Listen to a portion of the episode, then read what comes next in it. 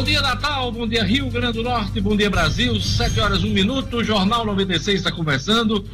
Hoje, quarta-feira, 3 de junho de 2020. Olha, o governo federal deverá ampliar diferimento de pagamento de impostos até agosto e criar um refis para o pagamento de alguns empréstimos e de alguns adiamentos que foram feitos no pagamento dos tributos. Os estados poderão seguir o mesmo caminho. Bom dia, Luciano Kleiber. Bom dia, Diógenes, Marcos, Gerlane, O'Hara, turma do estúdio e aos nossos ouvintes. Diógenes, esse é um sentimento já externado pelo ministro Paulo Guedes, que por enquanto prefere não colocá-lo de maneira mais aberta, porque ele espera exatamente a, a consolidação de quando a gente retoma a economia. Porém, é, já há uma certeza de que as empresas não conseguirão pagar em agosto e em outubro, como estava previsto, os, os impostos que foram é, adiados de abril e maio, e também que será necessário, sim, é, continuar adiando o pagamento desses impostos nos meses de junho, julho e provavelmente até agosto.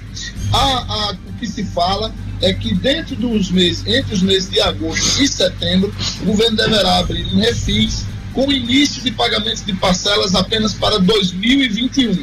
Será um alívio de caixa muito bem-vindo para as empresas e a grande expectativa é que os estados e municípios de órgãos sigam o mesmo caminho. Senão, é, esse diferimento não terá adiantado de muita coisa. Depois que a Assembleia Legislativa instalou uma CPI para jogar luz e investigar o contrato da Arena das Dunas, o Ministério Público abriu um inquérito para investigar o mesmo contrato. Marcos Alexandre, bom dia. Bom dia, Diógenes. Exatamente isso. O promotor Leonardo Cartacho abriu também um inquérito para apurar o contrato aí do governo com a Arena das Dunas. É, apurar os termos desse contrato, se está dentro da regularidade, dentro da legalidade, se atende esses requisitos, é, Diógenes. E é mais um processo aí que toma conta desse controverso contrato aí do governo com a Arena das Dunas. Daqui a pouco a gente aprofunda um pouco mais esse assunto. Brasil tem recorde de 1.262 mortes por Covid em 24 horas e chega a mais de 31 mil casos da doença no país. Vamos atualizar os números do Rio Grande do Norte, Brasil e Mundo com Gerlane Lima. Bom dia. Bom dia, Diógenes, Marcos Alexandre, Luciano Kleiber, quem está no estúdio e aos ouvintes. Isso mesmo, Diógenes, são 31.199 mortes contabilizadas aqui no país em apenas um dia, houve também um aumento em mais de 28 mil confirmações de casos. E o país agora tem 555.383 casos confirmados, de acordo com o Ministério da Saúde. Essa alta nas contagens diárias após um fim de semana e uma segunda-feira de baixos registros acontece porque nesses dias as notificações costumam ser menores, já que os municípios trabalham com equipes de saúde reduzidas. Então, aqui no Brasil são 31.199 mortes e 555.383 casos confirmados. No Rio Grande do Norte, Diógenes, o estado registrou 18 mortes e 225 casos confirmados em 24 horas, ou seja, de segunda para terça-feira, segundo o boletim da Secretaria Estadual de Saúde. E com esses números, do boletim, do novo boletim, o estado tem 8.233 casos confirmados de Covid-19 e 341 óbitos registrados pela doença. Outras 68 mortes estão em investigação para saber se ocorreram ou não pelo coronavírus. A secretaria também atualiza o número de pacientes internados, são 514 pacientes internados com a doença aqui no estado. 312 estão na rede pública de saúde, 202 nas unidades privadas. E, além disso, os leitos de UTI estão 88% ocupados na rede pública e 91% nos hospitais particulares. Um levantamento de hoje do projeto Dinâmicas Ambientais Riscos de Ordenamento do Território observou que até o dia 29 de maio apenas 26 dos 167 municípios do Rio Grande do Norte não registram casos de pacientes com Covid-19. As regiões metropolitanas 60%, região oeste 31%, são as que registram maior número de confirmações e óbitos, com maiores incidências registradas em Natal, Mossoró e Parnamirim. Dos municípios com menos de 100 mil habitantes, a Podia é o que aparece em pior situação. Vamos aos números do mundo. No mundo, são 6 milhões 469 mil casos confirmados, com 382.809 mortes. Diógenes. Daqui a pouquinho, na nossa ronda policial, um jovem executado barbaramente em São Gonçalo do Amarante. E no futebol, ABC pode perder o atacante Igor Goulart. Bom dia, Edmo Sinedino. Bom dia, Diógenes. Bom dia, ouvintes do Jornal 96. Igor Goulart, jogador que teve participação decisiva na conquista do primeiro turno do ABC, é, com uma pendenga, com um problema com seu empresário, pode acabar sobrando para o ABC. Igor Goulart tem seu vínculo federativo pertencente ao Atlético, do Atlético Acriano, e uma das condicionantes para que ele continue no ABC é que ele permaneça é, com o mesmo empresário, coisa que o Igor Goulart, segundo fontes próximas do jogador, não quer hoje.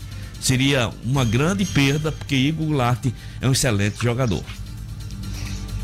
É isso aí, Cidadino. Daqui a pouquinho traz as notícias de futebol. Ainda nessa edição teremos um bate-papo com o presidente da Câmara Municipal de Natal, Paulinho Freire. A gente vai conversar sobre a devolução uh, de recursos da Câmara para o combate à Covid a doença Covid-19 aqui no estado do Rio Grande do Norte. Então, daqui a pouquinho a gente vai ter aqui uma palavra do vereador Paulinho Freire, presidente da Câmara Municipal de Natal. Hoje é dia 3 de junho, Dia Internacional do Administrador de Pessoal e da Comunidade Social, dia da conscientização contra a obesidade mórbida infantil, Dia Mundial da Bicicleta e Dia Nacional da Educação Ambiental. Queria mandar um abraço para a dona Edileuza, nossa querida irmã, do cafezinho da 96 FM, ela que está fazendo aniversário hoje, a gente manda aquele abraço muito carinhoso, é uma pessoa muito é, alta astral.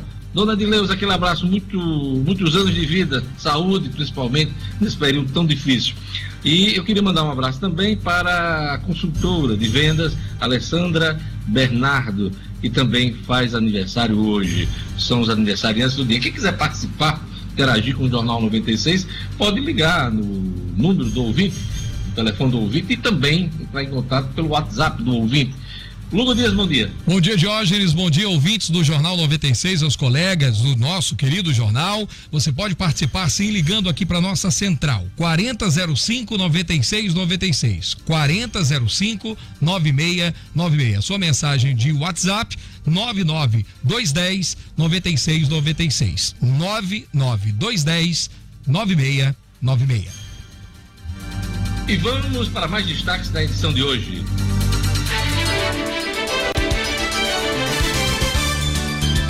Presidente Bolsonaro diz lamentar mortes por Covid, mas diz ser o destino de todo mundo. Ministério da Educação permite incluir atividades à distância no calendário do ano letivo. Tribunal de Contas da União afirma que mais de 8 milhões de pessoas podem ter recebido os 600 reais de forma indevida. Ministério Público do Rio Grande do Norte abre inquérito para apurar contrato da Arena das Dunas. Jovem é executado barbaramente em São Gonçalo do Amarante. E no futebol, a ABC pode perder o atacante Igor Goulart. 7 horas e 10 minutos. Vamos aqui às manchetes dos jornais.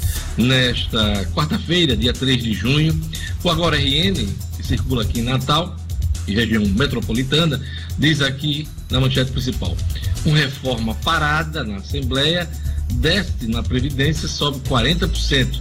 Reforma do regime próprio da Previdência atenuaria rombo nas contas públicas do Estado, que foi de 710 milhões de reais no primeiro quadrimestre. Mas o projeto está estacionado na Assembleia Legislativa por causa da pandemia de Covid-19.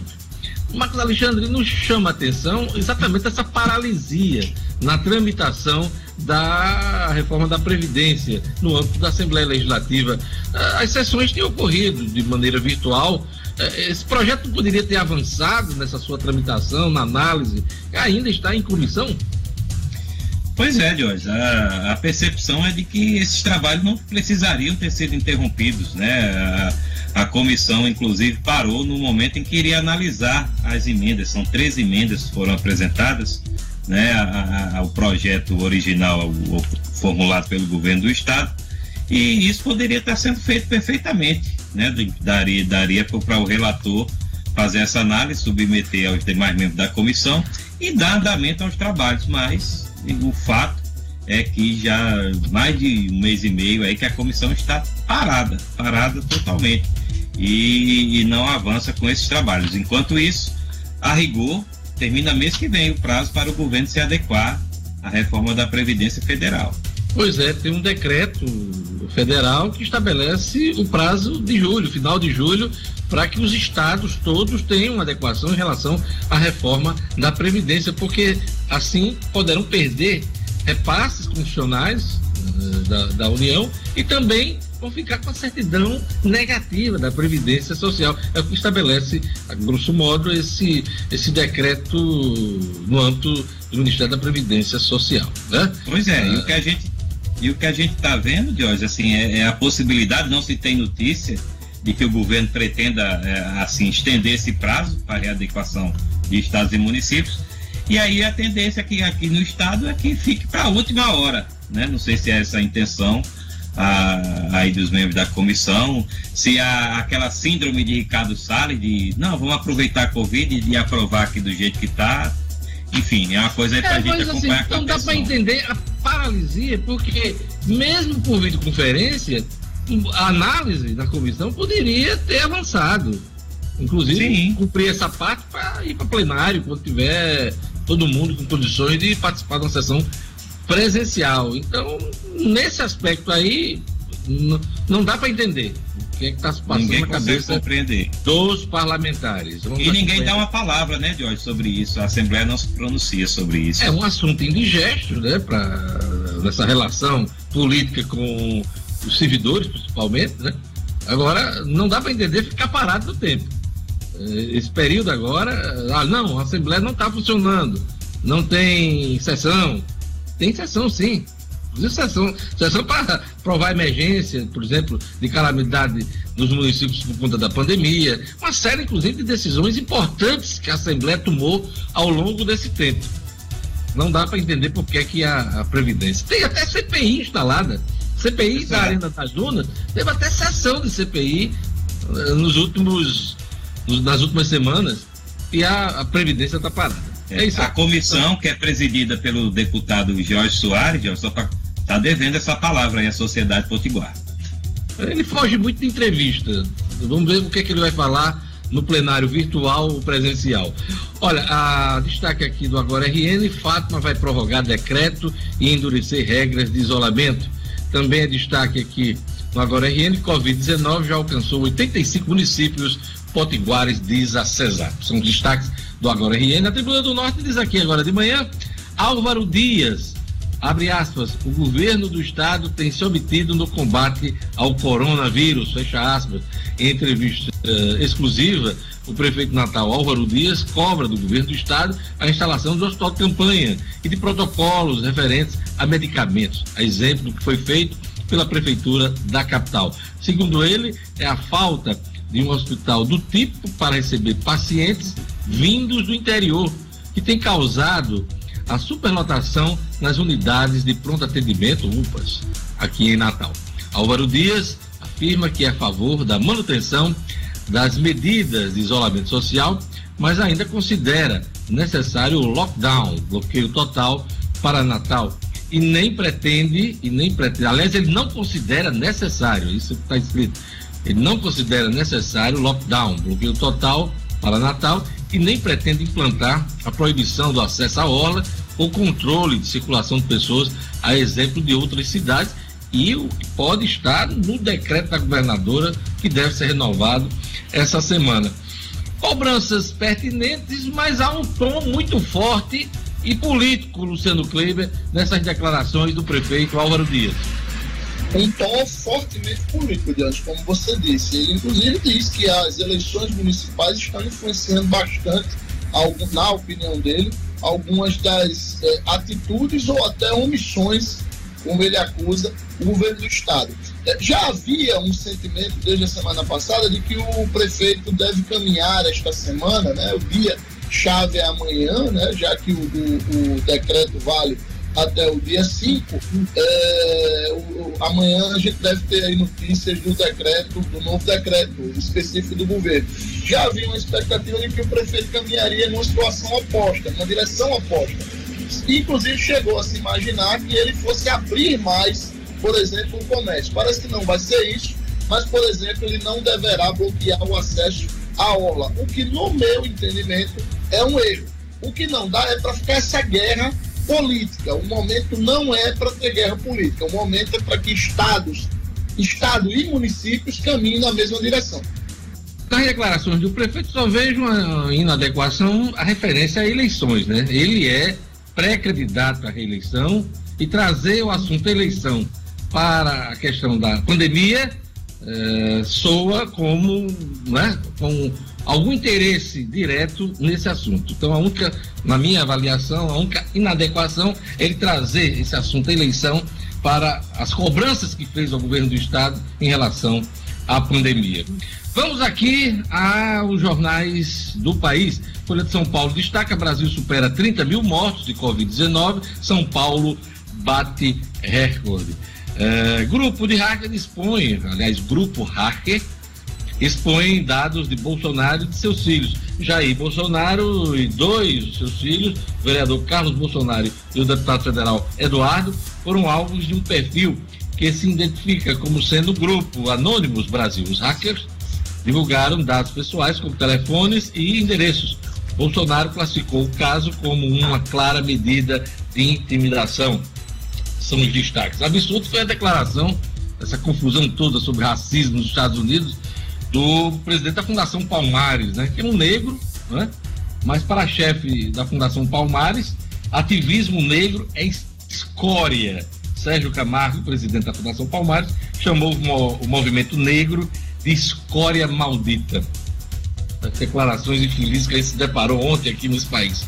O Estado de São Paulo destaca que TCU diz que 8,1 milhões podem ter recebido os 600 reais indevidamente ao mesmo tempo, 2,3 milhões de pessoas estariam sem o benefício, apesar de terem dito. Indicado pelo Centrão para o BNB, é alvo de investigação sobre destaques do Estado de São Paulo. E o Globo traz aqui, na manchete principal, 30 mil histórias, né? 30 mil histórias, numa referência ao número de casos da Covid no Brasil. Aliás, o número de mortos, né? 30 mil histórias perdidas por conta da pandemia. São os destaques do Globo.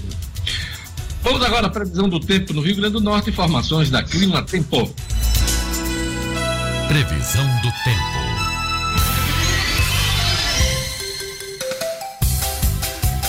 Em Natal, a quarta-feira segue com céu claro e aumento de nuvens ao longo do dia. A mínima é de 24 e a máxima de 30 graus. Em Macau, dia de sol entre nuvens. A mínima também fica nos 24 e a máxima chega aos 33 graus. Em Ipanguaçu, a previsão é de sol com algumas nuvens. Chove rápido durante o dia e a noite. A mínima na madrugada foi de 25 e a máxima fica nos 34 graus. E em Guamaré, a quarta-feira de sol e temperatura abafada. Mínima de 25 e máxima de 34 graus. 7 horas e 20 minutos. Viver Marina com uma promoção nunca vista, todas as plantas com até 50% de desconto, vários planos de venda e você pode pagar em até 10 vezes no cartão de crédito. O Vermarina vende barato porque produz, quer um exemplo? Grama esmeralda a partir de cinco reais o metro quadrado, acima de duzentos reais. O Vermarina entrega em Natal sem taxa de entrega. Loja aberta com as devidas seguranças na esquina da rua São José com a Avenida Miguel Castro. Não compre plantas sem antes fazer o orçamento no Viveiro Marina. Eu vou repetir, hein? Todas as plantas pela metade do preço. Permarina, a grife do paisagismo. Vamos, vamos agora para nossa ronda policial. Jovem executado barbaramente em São Gonçalo do Amaranto. Os detalhes com Jackson Damasceno. Polícia, com Jackson Damasceno. O da Massa. Oferecimento. Ótica Ideal. Compre seus óculos escuros ou de grau das melhores marcas em até 10 vezes no cartão. Temos convênios com empresas e associações. Facilitamos seu exame oftalmológico. Ótica Ideal. Nosso ideal é fazer você feliz. Edifício Barão do Rio Branco 5. Telefone 3201 6797. Sigam também nossas redes sociais.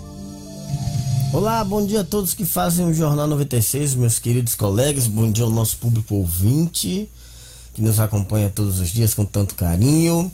É, esse crime de morte foi cometido por volta das 8 horas da noite desta terça-feira no centro de São Gonçalo do Amarante, próximo ao cemitério.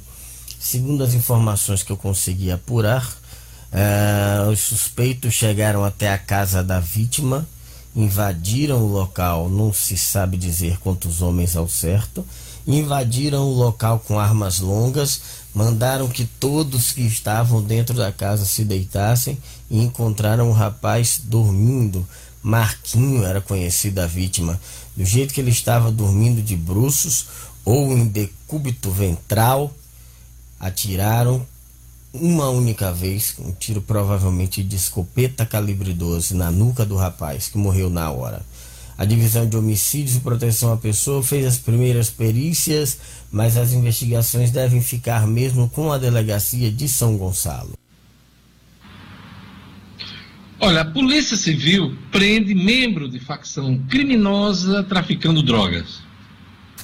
Desta vez a investigação ficou por conta da divisão especializada em investigação e combate ao crime organizado, a DEICOR, com o apoio de policiais da primeira DP de Parnamirim. A prisão, prisão importante, hein? Eduardo Castro de Lucena, vulgo Dudu, natural de São José do Mipibu, com 19 anos de idade. Ah, com um trabalho de investigação, a DEICOR eh, vinha é, reprimindo a atuação de facções criminosas aqui no Rio Grande do Norte. E os policiais chegaram até o Dudu, no bairro de Santa Teresa, em Parnamirim, importante integrante de uma facção criminosa aqui no estado. Hein? Na casa dele foram encontradas notas de 50 reais falsas, além de crack, maconha e dinheiro fracionado. Indícios que levam a polícia a acreditar que ali era praticado o tráfico de drogas. É, a polícia pede também à população, quem puder fazer denúncias contra o Dudu, quem souber mais coisas sobre ele, avisa pelo 181, é o Disque Denúncia da Polícia Civil. A gente vai ficando por aqui com as notícias de hoje volta amanhã, se Deus quiser. Um grande abraço a todos. Jornal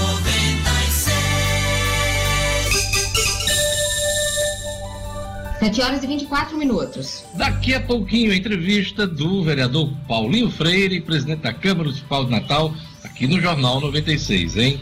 E a gente segue aqui com o programa. Vamos chamar aqui é, o seguinte assunto: o Ministério da Educação permite incluir atividades à distância no calendário do ano letivo.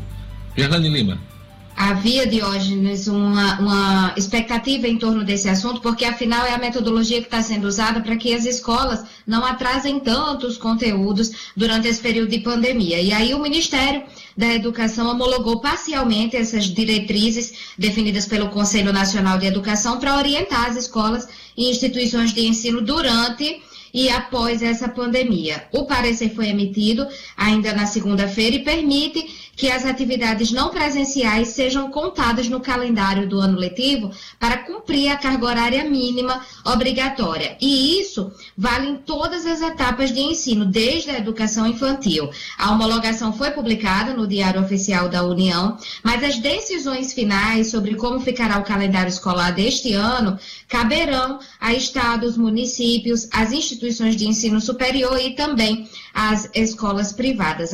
No Brasil, Diógenes, as escolas e universidades estão com as aulas suspensas, a gente sabe, tem acompanhado, por causa da pandemia causada pelo coronavírus, o parecer do MEC sugere que as redes de ensino busquem alternativas para minimizar as necessidades de reposição presencial de dias letivos para permitir que seja mantido um fluxo de atividades escolares. E para repor essa carga horária, ao fim do período da emergência, a diretriz indica o uso de períodos não previstos, como o recesso escolar do meio do ano, de sábados, e a reprogramação de períodos de férias. E, na verdade, muitas instituições de ensino já têm feito isso. Então, vai caber, além disso, o texto autoriza os sistemas de ensino a computar as atividades não presenciais e essas atividades podem ser ofertadas por meios digitais.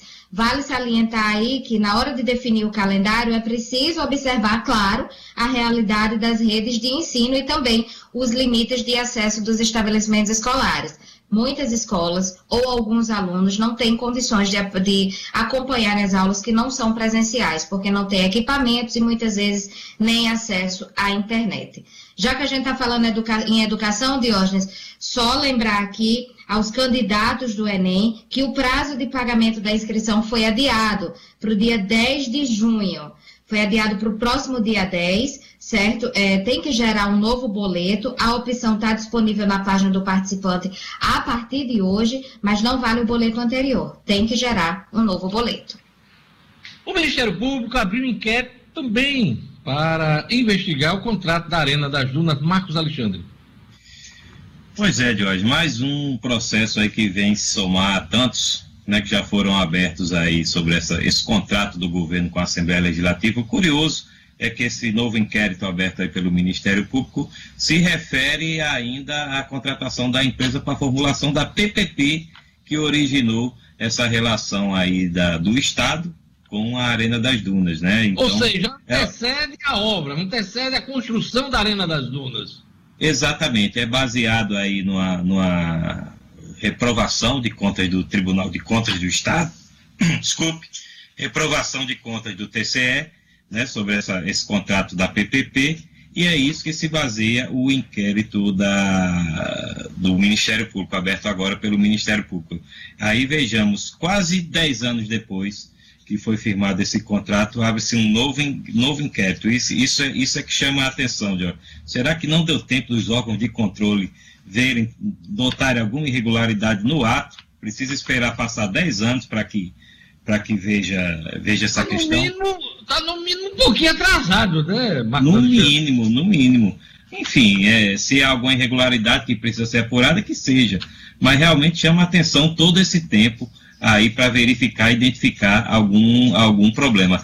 E aí a gente lembra que tem ainda processos no próprio Ministério Público, já analisando isso, o TCE está se debruçando, tem uma CPI da Arena das Dunas, veio essa auditoria do governo do Estado, chama a atenção esse novo interesse, assim, digamos, em, em, em fiscalizar a Arena das Dunas. Repetimos, não se trata aqui de defender que não haja apuração. Se houver alguma necessidade, tem que ser feita toda a apuração e se houver irregularidade, que seja aí punidas, encaminhadas possíveis punições. Mas que chama a atenção esse tempo todo, chama. Pois é, a, a, obra da Arena das Dunas vem sendo investigada já há muito tempo. Inclusive, alguns políticos estão lá respondendo a processo, no âmbito, inclusive, do Tribunal Superior, uh, aliás, do STF. Alguns perderam, foram privilegiados, agora estão respondendo no âmbito da primeira instância. Então, a obra vem sendo questionada, investigada já há algum tempo. Agora, nesse momento, esse foco maior é, se deve àquele negócio, uma coisa puxa a outra, né? Um, uma declaração aqui, uma CPI, uh, é, chama a atenção de, outros, de outras institui instituições de controle. Então, é, uma coisa puxa a outra na minha avaliação. Olha, por conta da pandemia, muitos impostos, pagamento de impostos das empresas, uh, esse pagamento está sendo adiado.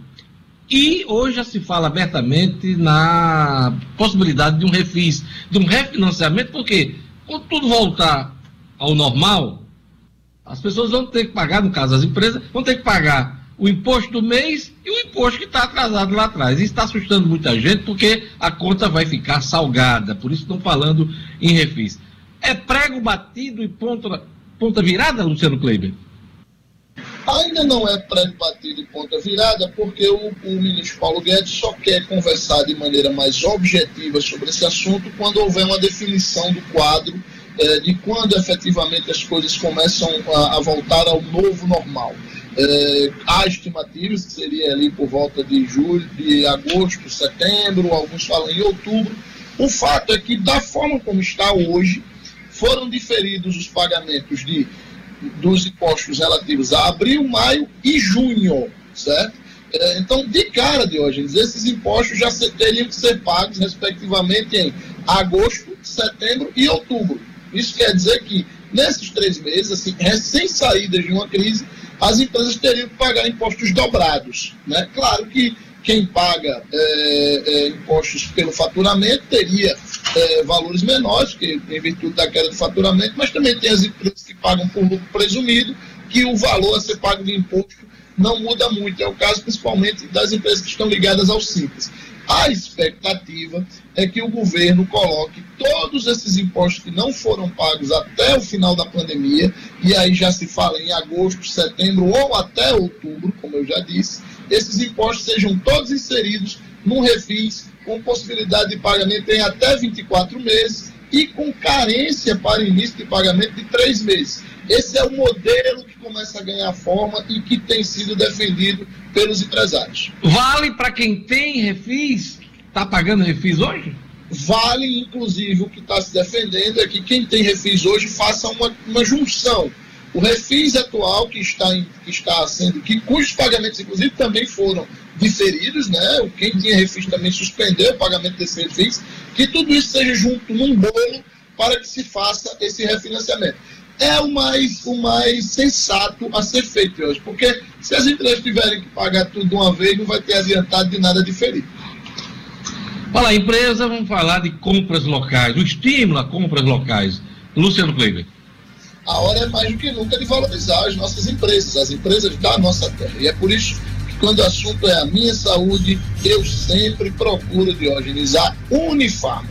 Ela está onde a gente mais precisa são mais de 650 lojas no Rio Grande do Norte, Paraíba e em Pernambuco. Ou seja, se a gente viajar, a gente também pode procurar a Unifarma, sempre com aquele atendimento personalizado e preço baixo de verdade. Quando precisar de uma farmácia, lembre-se da rede que cuida da saúde do Rio Grande do Norte. Lembre-se da farmácia amiga. Unifarma, uma farmácia amiga, sempre perto de você.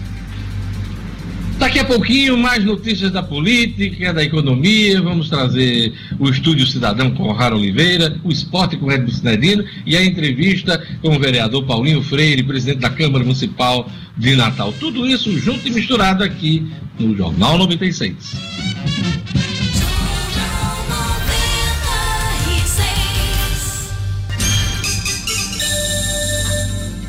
Sete horas e 34 minutos.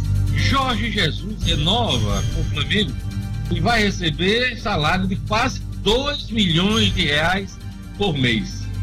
Esse é o assunto de Edmo Cinedino. Esportes com Edmo Cinedino. Pois é, Diógenes, Jorge Jesus permanece no Flamengo até junho de 2021. O acerto foi divulgado ontem com as partes e o Mister vai receber 4 milhões de euros por ano sem congelamento do câmbio. Isso quer dizer, de hoje, que hoje ele vai receber quase 2 milhões de reais por mês, mas pode ter aumentos. É, o Jorge Jesus tem uma cláusula ainda de hoje de que durante o seu contrato, ele pode ser liberado mediante ofertas de clubes europeus predeterminados. Certamente é aqueles clubes, né? Aqueles três, quatro clubes que é, o Jorge Jesus considera top, como o Flamengo, muito provavelmente Barcelona, Real Madrid. Apenas esses, esses, esses clubes, é, se, se tiveram interesse em Jorge Jesus, ele seria liberado pelo Flamengo. Essas conversas entre o Flamengo e Jorge Jesus já vinham uh, sendo tratadas continuadamente desde que ele voltou ao Brasil de hoje e ontem chegou a bom termo. E teremos mais um ano aí do português comandando o Flamengo de futebol, do Clube de Regatas do Flamengo de hoje. Olha, a Federação Internacional de Automobilismo definiu a largada da Fórmula 1 para 5 de julho e divulgou as datas dos primeiros oito GPs inclusive dois deles no mesmo país, Edson Sinedino. Exatamente, Jorge. A Áustria, nos dias 5 e, 7, 5 e 12 de julho, a Áustria vai receber dois grandes prêmios, a largada, a volta é, da Fórmula 1. No dia 19 de 7 será realizado na Hungria, dia 2 de 8 na Grã-Bretanha, dia 9 de 8 o GP de aniversário de 70 anos de Silverstone, dia 16 de 8 o GP da Espanha, dia 30 de 8 o GP da Bélgica, dia 6 de 9 o GP da Itália. Esses são os primeiros já confirmados. O restante é, do calendário que pretende de hoje realizar de 15 a 18 corridas, quando o total seria de 22, será divulgado nas próximas semanas. Já está certo que não teremos a Austrália, Mônaco, Holanda e França, que tiveram seus GPs cancelados. Os GPs adiados de Bahrein, Vietnã, China, Canadá e Azerbaijão podem entrar nessa lista dos próximos a serem divulgados. Assim como o Brasil. Falou-se até que em um calendário que o Brasil poderia ser realizado no dia 8 de novembro, mas a data mais mais certa mesmo é a que está no calendário, que é no dia 15 de novembro de hoje, o calendário original. Então, nas próximas semanas nós teremos aí uh, o restante da divulgação do calendário e a certeza da volta da Fórmula 1, que claro, será eh, sem a presença de público no começo. A gente espera que volte com sucesso de sempre, Diógenes. É, é do Cidadino, o epicentro Sim. da pandemia hoje é a América do Sul, Isso. principalmente o Brasil. Isso. Aí eu lhe pergunto, é certo mesmo o Grande Prêmio do Brasil em novembro? Olha ou só. ele ainda corre o risco de adiamento e até cancelamento por conta da pandemia? Sem dúvida nenhuma de hoje, eu acho que corre o risco sim de, de cancelamento por conta da pandemia. A gente torce para que as coisas até novembro estejam normalizadas, mas não podemos ter nenhum tipo de garantia Talvez por isso é que os cartolas da FIA, da Federação Internacional de Automobilismo, não cravaram esse restante né, de temporada. Eu, eu acho que pode sim estar ameaçado ainda o GP do Brasil. Cidadino, o ABC pode perder o atacante Igor Goulart. Pois é, de hoje, Igor Goulart, um jogador que foi importante na conquista. O ABC já perdeu um valor, um, um atleta de muita qualidade por conta do problema de renovação de contrato, por conta de falta de pagamento, bem, de, diria até de interesse da diretoria. João Paulo, que foi um dos destaques da conquista do primeiro turno, já não permanece no ABC para o restante da temporada, que a gente não sabe nem quando recomeça. E agora o risco de perder também o atacante Igor Goulart, que também foi um dos destaques na conquista do primeiro turno. Igor Goulart tem uma pendenga, tem um problema, ele quer se desvincular de um empresário, mas esse empresário tem muito tem, é, tem muita amizade é, com o presidente do Atlético Acreano, que é o clube que ainda detém os direitos federativos do atleta. Então, o clube não libera ele, ele para vir para o ABC, a não ser que ele continue trabalhando com esse empresário.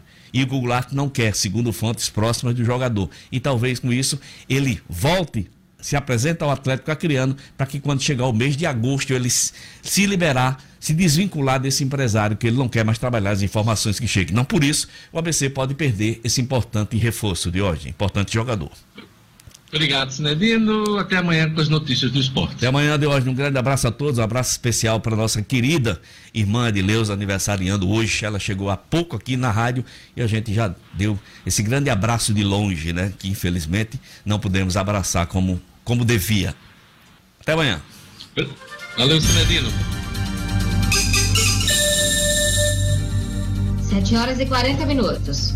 Olha, uh, servidores e estagiários da residência inclusiva, jovens e adultos com deficiência ligada a Centas, Secretaria Municipal de Ação Social, eh, chamam a atenção para a qualidade dos equipamentos, inclusive a falta dos equipamentos de proteção contra a Covid lá na unidade. Por quê? Porque eh, muitas pessoas que são acolhidas nessa, nessa unidade, elas também estão sob suspeita da Covid. Então, os servidores estagiários dessa unidade estão preocupados com a qualidade e também pela falta uh, do material. Então, a, a turma entrou em contato com a gente e a gente está levando esse assunto aqui. É a residência inclusiva de jovens e adultos com deficiência, localizada na Raimundo Chaves, uh, eh, 1004, em Candelária. Uh, essa unidade, essa residência é ligada a Centas da Prefeitura de Natal. Está feito o alerta aqui dos servidores e estagiários da unidade. Olha, pessoas com mobilidade reduzida podem solicitar vacina em domicílio, Gerlane Lima. É, Diógenes, a partir de agora as pessoas com deficiência motora, incapacitante, terão o, o direito aí de solicitar a aplicação da vacina em residência, na sua residência e também asilos, fundações, casa de repouso ou outras entidades que possam de forma adequada agrupar as pessoas com essa mobilidade reduzida. É o que estabelece a lei do dia 25 de maio, que foi aprovada pela Câmara Municipal de Natal, sancionada pelo prefeito Álvaro Dias e publicada no Diário Oficial do município de ontem, uma lei inclusive do vereador Paulinho Freire, que daqui a pouco dará entrevista para a gente aqui no Jornal 96. A Secretaria Municipal de Saúde vai proceder essa vacinação desde que seja comprovada certo? Os beneficiados não possam, que os beneficiados não podem se deslocar aos locais oficiais de vacinação e essa solicitação, ela poderá ser feita pela própria pessoa ou pelo representante legal. Ao receber solicitações, a secretaria fará uma escala de planejamento para o atendimento e aí se dará a vacinação. Olha, as vacinas são as seguintes: a influenza, vacina 23 valente, a, difteria, tétano, febre amarela ou hepatite A, B e A mais B. Então, essas pessoas podem fazer a solicitação desde que comprove que realmente, Diógenes, não, não tem uma mobilidade apta para ir até um posto de vacinação. Então, quem tem mobilidade reduzida já pode fazer essa solicitação. Agora vamos falar de eleições, hein? Vamos chamar o Marcos Alexandre, porque o dinheiro do fundo eleitoral já está disponível no TSE. Marcos. Verdade, Diógenes. Uh, já na segunda-feira, o Tribunal Superior Eleitoral né, recebeu esses recursos que serão destinados aí a, a, a, ao, ao, às despesas de campanha dos partidos. Né, serão usados nas próximas eleições. São 2 bilhões de reais para serem distribuídos aos partidos. O TSE tem até 15 dias para é, determinar a cota que caberá a cada partido. Os partidos também têm que apresentar o plano de distribuição, né, como é que vai ser feito, lembrando que tem aquela exigência de que 30% tem que ser usado para a cota feminina, né, para, para candidaturas de mulheres, né, que serão candidatas aí a prefeitas e vereadores este ano, e, enfim, o dinheiro já está, o dinheiro da campanha, essa parte do fundo eleitoral já está escutando a conversa. Apesar daquela controvérsia que alguns, alguns chegaram até a entrar, alguns partidos chegaram a entrar com ação na justiça, pedindo que parte, pelo menos parte desses recursos fossem utilizados nas ações da, da Covid, a justiça, por enquanto, indeferiu esse tipo de, de ação e estão aí preservados esses 2 bilhões para uso, custo de campanha, né, na campanha eleitoral desse ano. Marcos Alexandre tem uma dica para você acompanhar o processo eleitoral deste ano. Marcos. É, Jorge, para quem quer ficar por dentro do que há de mais atual em matéria de regras eleitorais, a pedida é o livro O Processo e o Direito Eleitoral, do advogado e escritor Kennedy Diógenes. A obra, que já virou uma referência, trata de maneira simples e completa os principais temas do direito eleitoral, da construção histórica até suas normas mais atuais definidas pela mais recente mini-reforma política. O livro O Processo e o Direito Eleitoral já nasce assim como uma importante fonte de consulta para quem deseja participar das campanhas eleitorais, inclusive sendo candidato. O livro O Processo e o Direito Eleitoral, de Kennedy Diógenes, está à venda pela internet no site www.oeleitor.com.br www.oeleitor.com.br Olha, o ouvinte Gilson Tagino aqui pelo Facebook. Diz o seguinte, ele faz uma cobrança na verdade, cadê os 80 respiradores que chegaram, por que que uh, não foram abertos mais vagas no hospital de campanha de Natal, na Via Costeira? E ele chega até a taxar o, governo como ladrão, mas uh, acho que está confundindo aqui a estrutura do hospital de campanha, que é municipal, com a questão da entrega dos respiradores ao estado do Rio Grande do Norte. Mas está dado aqui o recado do Targino. Ele que, inclusive, comenta ainda eh, que eh, boa parte dos leitos de UTI não funciona para pobre, só para quem tem convênio particular. ele considera isso uma sacanagem. Então, aqui a opinião do Gilson Tagino. Acredito que não esteja ocorrendo isso, né? Porque segue aí, inclusive, um, tem uma fila, né, o, o Gerlane Lima, para a questão da ocupação dos leitos. Ontem essa fila, se eu não me engano, estava em 100 pessoas, né? 100 pessoas precisando, inclusive, de UTI aqui em Natal. Exatamente, Diógenes. Na verdade, é a regulação que se chama, né? Tudo feito é. através da regulação. E realmente tem um, aproximadamente 100 pacientes na fila à espera de um leito de UTI. E é isso que a gente também cobra, porque essa conta ela não bate. Os leitos, de acordo com a Secretaria Estadual de Saúde, não estão 100% ocupados, porém tem gente na fila. Então a gente tem feito essa cobrança constantemente dos números que realmente certo, seguem aqui no Rio Grande do Norte. Não só aqui em Natal, mas em todo o estado. Olha, o pagamento, pagamentos indevidos do auxílio emergencial podem ter comprometido quase 10% do valor pago à população até agora. Uh, Luciano Gleiber. Diogenes, saíram hoje na, na, imprensa duas matérias, eh, uma no jornal Estado de São Paulo, outra no Valor Econômico, que são é, diversas, duas linhas de investigação, duas linhas de, de apuração e que apontam para o mesmo lugar.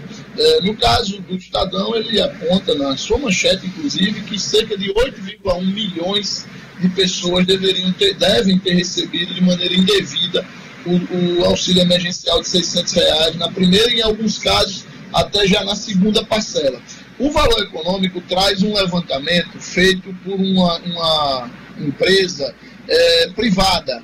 Né? E, e esse, esse levantamento ele mostra que algo em torno de 30% das famílias de classes A e B do Brasil tiveram alguém beneficiado com o auxílio emergencial na primeira parcela. O levantamento estima que foram algo em torno de 3,9 milhões de famílias que tiveram alguma, pelo menos uma pessoa beneficiada. E aí eles dizem que são empresas, são pessoas como com o seguinte perfil: esposas de empresários, jovens de família de classe média e servidores aposentados, que eles mesmos não têm nenhuma renda e aí deram entrada nisso. Acredita-se que todo esse arcabouço aí, Diógenes, consumiu algo em torno de 4 bilhões dos cerca de 40 bilhões que estão sendo gastos mensalmente para pagar esse auxílio emergencial. Ontem eu vi notícias nas redes sociais de inclusão de nomes como Luciano Hang, que é o dono da Avan, o velho da Avan, é, Silvio Santos, nesse, nesse cadastro aí do pagamento emergencial. Eu não acredito que essas pessoas, é, por vontade própria, fizeram esse cadastramento. Tem algum, isso me cheira algum tipo de de desvio, fraude, inclusive como a que foi apontada no caso do filho do jornalista William Bonner, da Rede Globo. Dos filhos dele foi cadastrado nessa questão da ajuda emergencial, Luciano Kleber.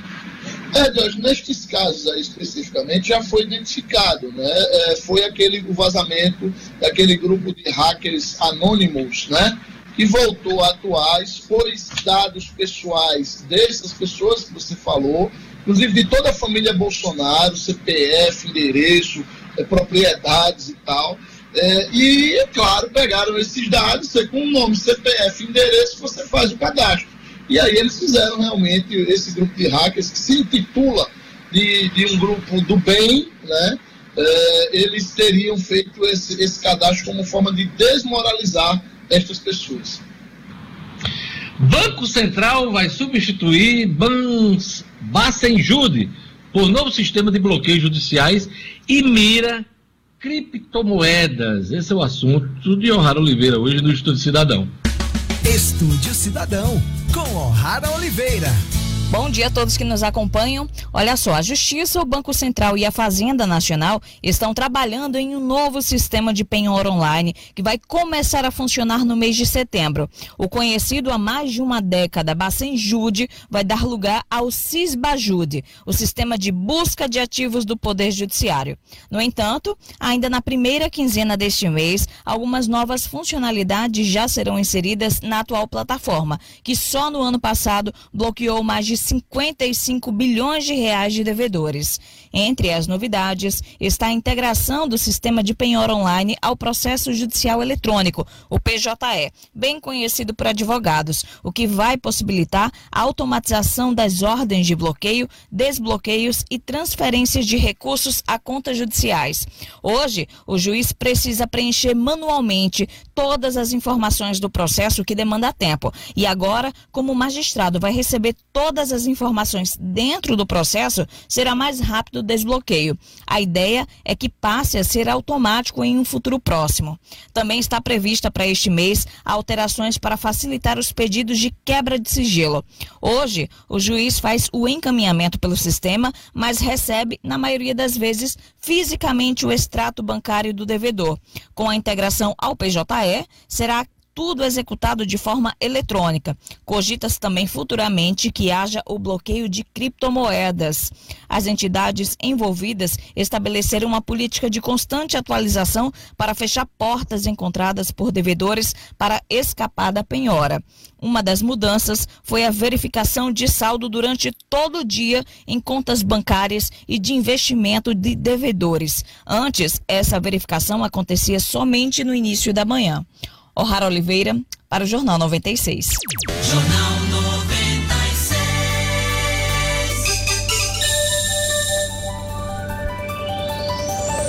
São 7 horas e 53 minutos em Natal. A retomada do comércio e de outras atividades traz uma série de dúvidas para quem empreende. Sua empresa está pronta para reagir? Aliás, para reabrir? Seus clientes se sentirão seguros para voltar? Para essas e outras questões, o SEBRAE apresenta consultoria em bioprevenção, um diagnóstico completo da sua empresa, com identificação de pontos de risco, plano de ação e procedimentos de segurança. Reinicie os negócios com esse importante diferencial competitivo, a consultoria em bioprevenção. Inscreva-se hoje mesmo no site rn.sebrae.com.br. Vou repetir rn.sebrae.com.br ou pelo telefone 0800 547 0800. Vou repetir, 0800 547 0800 ou no Sebrae mais perto de você. Uh, essa mensagem é do governo do Rio Grande do Norte, RN mais saudável, Sebrae, a força do empreendedor brasileiro. Olha, a gente já conta com sinal do presidente da Câmara Municipal de Natal, vereador Paulinho Freire, que conversa com a gente na manhã desta quarta-feira, 3 de junho. Bom dia, vereador. Bom dia, Diógenes. Bom dia, Luciano. Bom dia, Marcos. E bom dia aos ouvintes da 96. Os assuntos principais dessa, dessa conversa, dessa entrevista com o vereador Paulo Freire, é que a Câmara Municipal de Natal devolveu recursos uh, do Poder Legislativo para a Prefeitura de Natal. Esse dinheiro vai ser destinado às ações de combate à Covid-19 no município de Natal. E eu queria iniciar a conversa sobre essa devolução, que não é a primeira da gestão de Paulinho Freire. Vereador, porque deu para economizar e entregar esses recursos à prefeitura. É, é verdade, Diógenes. Em janeiro, nós devolvemos quase 6 milhões à prefeitura, fruto da nossa gestão em 2019, onde fizemos um, um, reajuste administrativo na casa. Você tem ideia, a Câmara não gastou nenhuma passagem de avião em 2019, não no máximo foram oito diárias que foram servidores que foram fazer cursos aqui pelo Nordeste mesmo, Recife. É, nós cortamos hora extras, gratificações e vários outros itens que nós conseguimos economizar. Tivemos uma economia também na questão da verba indenizatória, que vários vereadores não usaram a verba indenizatória tudo, e tudo isso serviu para que nós economizássemos. Não foi diferente, em 2020 nós fomos na mesma linha e em quatro meses já deu para devolver esse um milhão à prefeitura, principalmente nessa situação que nós nos encontramos hoje, nessa pandemia, e nós devolvemos para ajudar o município, porque a Câmara não podia comprar diretamente é, respiradores, e nós devolvemos para que pudesse ajudar aí o, o município de Natal a fazer uso na compra de respiradores para que possamos dar a nossa parcela de contribuição. A gente sabe da situação, principalmente de cinco dias para cá, como se agravou, e eu tenho certeza que esse dinheiro vai ser bem empregado e vai ajudar é, para salvar vidas. Antes de passar a palavra para os jornalistas Alexandre, Marcos Alexandre e Luciano Kleiber, eu queria só uma curiosidade minha. Geralmente há uma pressão em cima de presidente de Casa Legislativa para um gasto maior. É, houve muito ranger de dentes, arrastar de correntes é, no, na implementação dessas medidas de economia, vereador? Claro que há algumas reclamações, mas eu fiz várias reuniões, principalmente com os vereadores, mostrando a ele a necessidade de a gente se aliar ao momento atual que nós vivemos. Há uma cobrança muito grande da sociedade. E hoje, com essas redes sociais, tudo é acompanhado, o portal de transparência, tudo. Então, eu acho que a gente mudou um pouco a, a, concepção aqui. Os vereadores estão ajudando muito nisso aí, eles estão sabendo da importância disso. Não que isso venha mudar a, a, o que a população pensa da classe política, né? Que a gente sabe que a classe política se conta num desgaste terrível, né? A gente sabe que cada dia que passa, mas nós temos que fazer a nossa parte. Eu acho que se nós fizermos a nossa parte, um dia nós vamos ser reconhecidos na frente. Luciano Kleiber. Bom dia, presidente Paulinho. É, eu queria, primeiro, parabéns né, por mais uma vez. A Câmara, no ano passado, já tinha feito uma devolução.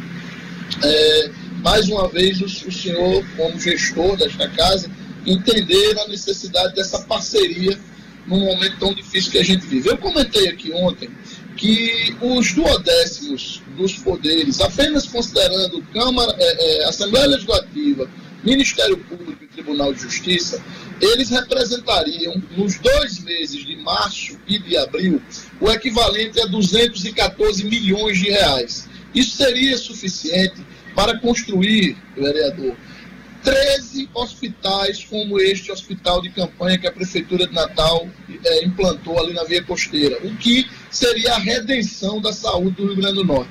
Porém, isso não chegou sequer a ser cogitado. Eu não estou falando nem de não, não pagar, mas de, de adiar o pagamento disso aqui no Rio Grande do Norte. Como é, o senhor está dando o exemplo, como é que vê a falta sequer de uma discussão nesse sentido no plano estadual, principalmente levando em conta que declarações do prefeito Álvaro Dias ontem e hoje na imprensa dizem que a falta de uma ação maior no plano estadual tem pressionado fortemente a estrutura de saúde de Natal. Olha, eu, pelo que me consta, no mês passado o governo do estado repassou, se eu não me engano, 18% a menos aos poderes. Né?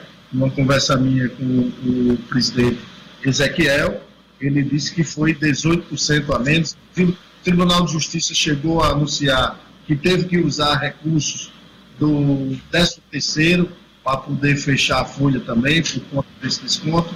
A verdade, é, é, é Luciano, que eu, eu não conheço o orçamento dos poderes. Eu não sei como é gasto esse dinheiro. Mas eu acho que nós estamos numa situação e eu acho que todos deviam apertar o cinto né, para que desse, pudesse dar uma parcela de contribuição aí. A gente sabe que a dificuldade é grande, é, a, a, governadora pegou o, o, Estado numa situação muito difícil e logo após veio essa pandemia, e eu acho que merecia ser um trabalho integrado entre governo, principalmente os prefeitos da região metropolitana, onde existem os maiores problemas. Eu, assim, não é porque eu, eu sou presidente da Câmara, mas eu acho que Natal tem feito sua parte. Natal construiu o hospital de campanha, as duras penas. A gente sabe que a falta de equipamentos, é, de adquirir equipamento, não está sendo fácil. O oportunismo que está acontecendo, Diógenes, e, é, das empresas ou dos atravessadores, é uma coisa impressionante. Eu mesmo é, consegui que a prefeitura adquirisse 50 respiradores através, comprando diretamente a Philips.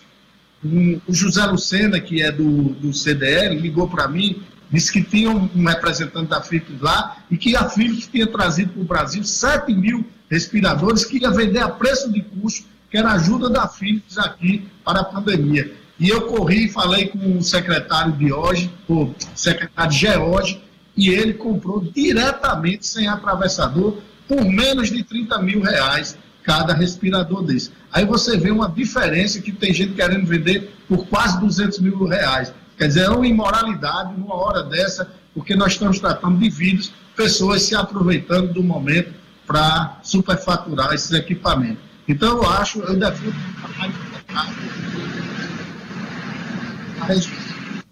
para que a gente possa amenizar a situação da população. Você queria complementar a sua pergunta, uh, Luciano? Não, eu só queria uma, uma complementar, que ele complementasse uma informação. Quantos respiradores foram adquiridos nessa parceria com a Philips? Porque eu não lembro de ter visto isso ser, ter, ser divulgado. Né? É. É, e a, essa aquisição a preço e custo é algo extremamente positivo no momento atual.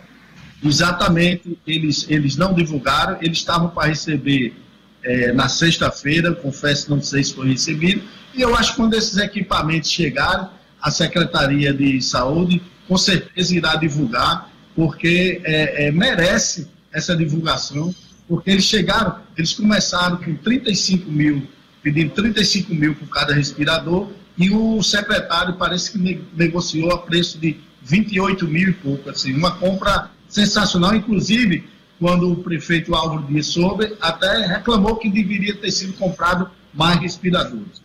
Marcos Alexandre. Presidente Paulinho Freire, bom dia. Me somo as congratulações pelo gesto da Câmara, né, de ter economizado e repassado esses recursos e aproveito para perguntar, né, se há alguma condicionante de utilização desse, desse, desse, dessa parcela aí de um milhão que a Câmara está devolvendo. Por exemplo, isso pode ser usado é, de livre uso nas ações contra a Covid, claro, é, ou vai ser direcionado para equipamento, para gratificação do pessoal. Inclusive, a Câmara sancionou, aprovou recentemente, e o prefeito Álvaro Dias sancionou essa semana, um aumento aí na gratificação dos servidores. Então, para onde vão esses recursos? Alguma condicionante ou a prefeitura pode usar livremente nessas ações contra a Covid-19?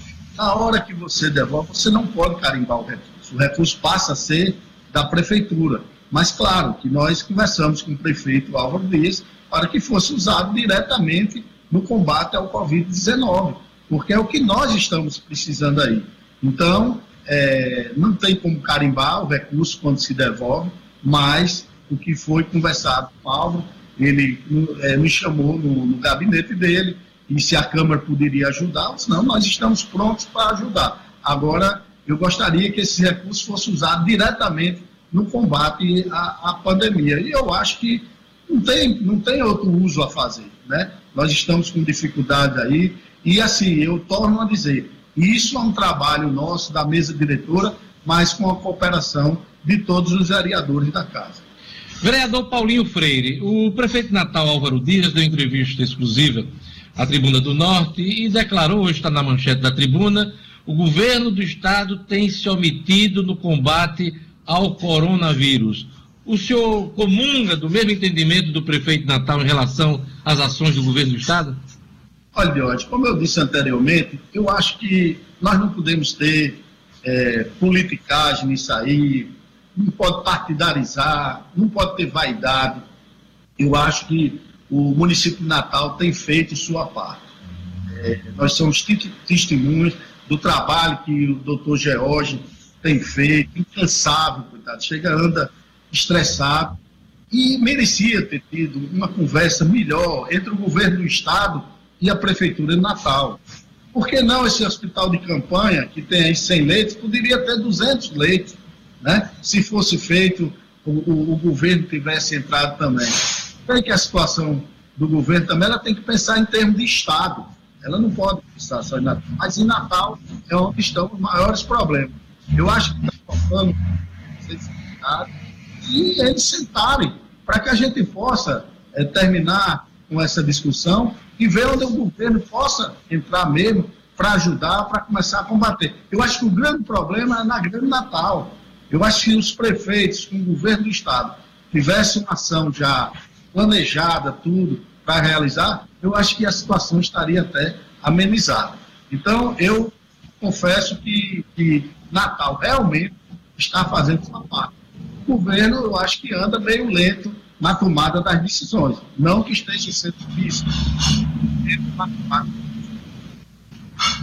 Então, em parte, o senhor concorda com as declarações do prefeito, apesar de fazer um chamamento para que não ocorra politicagem nesse momento?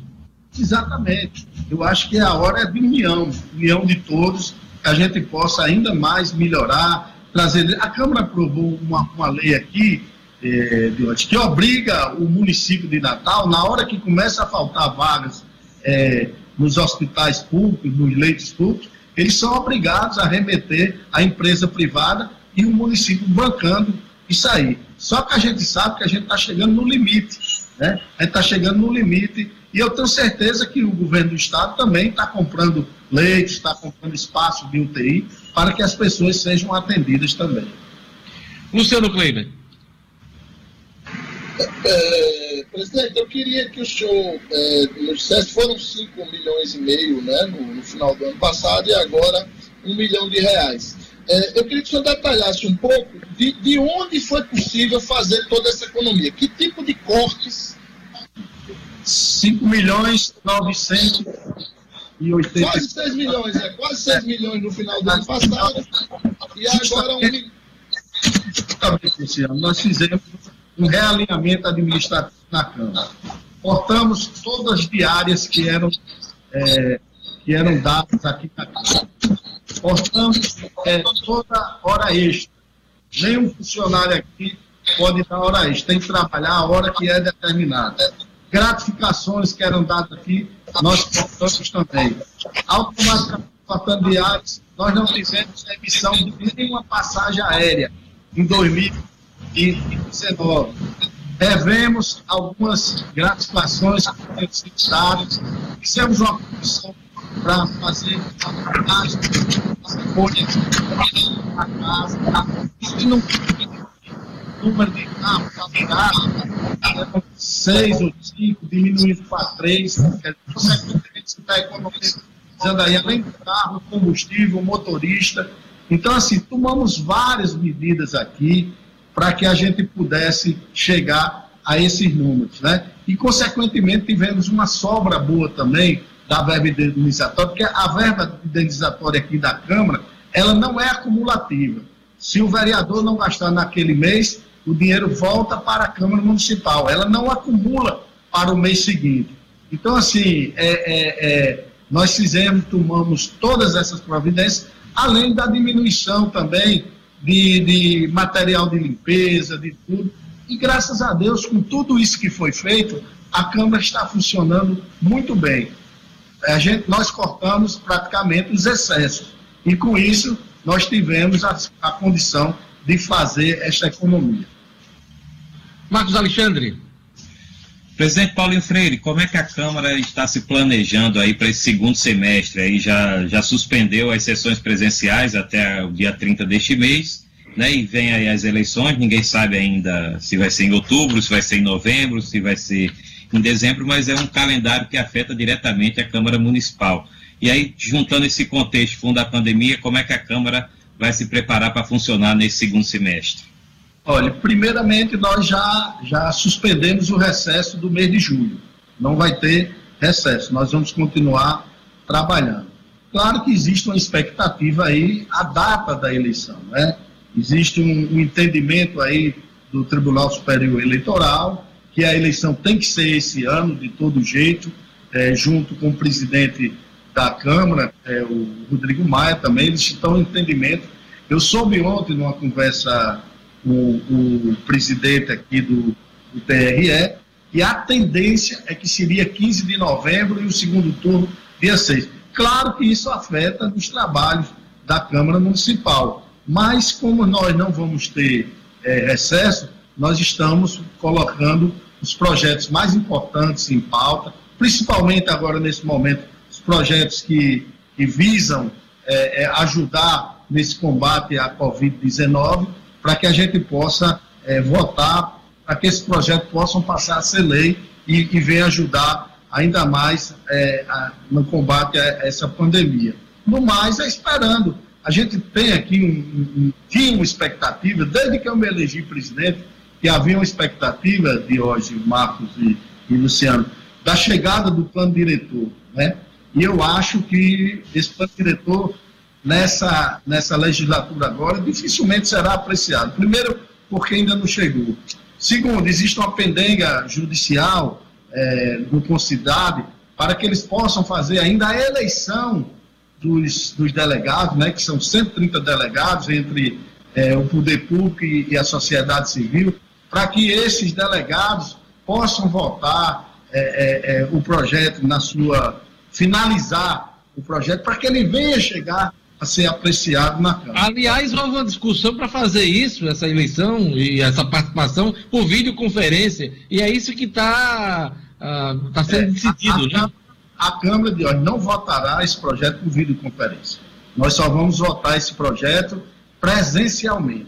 Certo? Hum. Nós vamos começar a apreciar quando a Câmara, quando chegar na Câmara e de forma presencial que é um projeto de suma importância para a cidade de Natal, para o cidadão, para o desenvolvimento da cidade. Então, nós temos que ter muita cautela, muito debate, muito cuidado, para que a gente possa aprovar um plano que seja um plano equilibrado, que ele venha contemplar a preservação, mas que ele venha trazer também o desenvolvimento, que é o desenvolvimento é a geração de emprego e renda para a população. Vereador, eh, e em relação à eleição, né? nós temos eleição municipal prevista e há quem defende, inclusive, a prorrogação de mandatos. Como é que está essa discussão uh, entre seus pares na Câmara Municipal de Natal? E eu queria saber sua opinião sobre adiamento e até possibilidade de prorrogação de mandatos. Olha, Diógenes, a gente fala nesse assunto e muita gente acha até que é, você está legislando em causa própria. Eu tenho um entendimento que se não for nessa agora, mas que na eleição de deputados, seja qual for a eleição, que possa ter uma eleição que venha a ter uma coincidência de eleição. Eu acho que a eleição de dois, dois anos, é, além de custar muito caro para a nação, ela confunde o eleitor, o, o, gestor se elege, daqui a um ano já tem uma eleição, porque não adianta, o prefeito participa da eleição de governador, o governador participa da eleição do prefeito, os deputados participam, então, eu acho que estava na hora de se analisar a coincidência. Pode não ser agora. Agora, eu acho uma temeridade também nós fazermos uma eleição se a pandemia ainda tiver, porque ninguém sabe se vai ter a segunda onda. Como é que você vai fazer a eleição? O, o, eu acho que o princípio da democracia é a igualdade. Você tem que dar igualdade a todos têm condições de votar. Vai aglomerar? Já vai ter passado a pandemia? Como é que vai ser isso? Na hora que você ainda tiver algum medo, vai gerar ainda mais, que já é grande, uma abstenção. E a abstenção, ela pode não legitimar uma eleição. Quanto mais gente votando, mais legítima é a eleição. Então, acho que tem que ter uma ponderação. Eu acho que tem que ser adiada, né? Do dia 3 de. Não tem condições, está muito próximo. A gente não sabe até onde vai esse pico. E outra coisa, o Brasil tem uma diferença de óleo. Muita gente, a Itália, a Itália é um pouco maior do que o município de, de do que o estado de São Paulo. Lá você, o Brasil é grande demais. Tem cidades que está começando a chegar agora. O próprio estado do Rio Grande do Norte tem cidades que está começando a chegar agora no interior. Então, acho que eles têm que analisar. Eu acho que existe uma, uma, uma, uma vontade muito grande, alguns interesses. A eleição é muito cara. Né? Além do fundo partidário, uma eleição dessa custa em torno de 3 bilhões, 4 bilhões para a nação. Então, acho que tem que analisar. Mas eu acredito que, pelo que eu estou vendo os movimentos, a eleição acontecerá entre novembro e dezembro. Só para encerrar, que nosso tempo está acabando, vai ter eleição esse ano e em 2022? Eu pergunto isso, presidente Paulinho, por conta dessa crise institucional que se arma em Brasília, ameaçando inclusive a, a permanência do Estado Democrático. Eu queria a sua opinião a respeito desse momento difícil que a gente vive na política brasileira. Lá em Brasília, os poderes vão se entender? Olha, eles têm que se entenderem, né? É, é, está chegando uma, uma uma situação que nós temos medo de uma ruptura. Nós estamos vendo aí a intromissão de poderes, um presidente é, que não está liderando nada, pelo contrário, todo dia toca fogo, joga ele que era para liderar esse processo, para, ser o grande líder na, da nação, todo dia ele joga um fósforo para aumentar ainda mais o fogo. Mas eu acredito que tem pessoas de bom senso no Brasil, é, é, eu acho que vão começar a trabalhar para que não venha acontecer isso, que seria um retrocesso muito grande para o país, né? um retrocesso na nossa democracia. Eu acredito que é, os bombeiros já entraram em campo. Agora, existe muita vaidade nisso aí. Eu, eu discordo de muita coisa, Diório, porque eu acho que você. E aí a gente tem que deixar um pouco a hipocrisia. Qual o presidente que quer indicar uma pessoa em algum cargo que seja inimigo dele? Ninguém. Todo mundo vai querer indicar alguém que tenha. Eu acho que está havendo também um excesso de todas as partes. O presidente é um dos grandes culpados pela forma como ele fala, pelas bandeiras que ele defende, mas eu acho também que os poderes podiam também começar a também recuar para que a gente pudesse chegar a uma paz nesse Brasil, que a gente pudesse é, é, é, concretizar né, a democracia, que é o melhor, é o, é, não existe outro, outro meio de se, de se chegar a algum entendimento que não seja a democracia. Eu queria agradecer. Clebinho, todo mundo na tela para a gente se despedir do presidente da Câmara Municipal de Natal, Paulinho Freire, que nos concedeu essa entrevista na edição de hoje do Jornal 96. Luciano Kleiber, suas considerações finais, Marcos Alexandre e o vereador Paulinho Freire.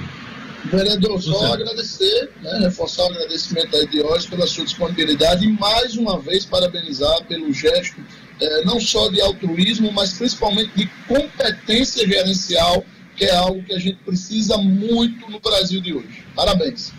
Obrigado. Marcos Alexandre. É, parabenizar mais uma vez o vereador e presidente da Câmara Municipal de Natal, Paulinho Freire, né, por essa, por essa postura aí de ajustar as contas da casa, né, e, e, permitir aí que haja essa sobra de recursos que possa ser devolvida aí ao município. Então, parabéns, aproveito para desejar um bom trabalho aí no segundo semestre. Clebinho, bota o vereador na tela, nós estamos vendo aqui só imagens dos três jornalistas. Ele ainda está conectado, não? Estou sim, Diógenes. Não, ele está, mas não está a imagem dele aqui para gente. Mas, enfim, é, eu queria agradecer. Salete Moraes está mandando um abraço para o vereador Paulinho Freire. Parabéns pelo bom trabalho na Câmara Municipal de Natal. Belo exemplo, vereador Paulinho Freire. Salete Moraes está mandando esse recado pelo Facebook. Agradeço demais a presença de Paulinho aqui no nosso programa hoje. Também parabenizar pelo esforço da Câmara Municipal de Natal de devolver recursos à Prefeitura de Natal. Parabéns, Paulinho. E a gente volta amanhã com o Jornal 96. Vem aí, Padre Francisco Fernandes com Fé na Vida. Até amanhã. Um abraço.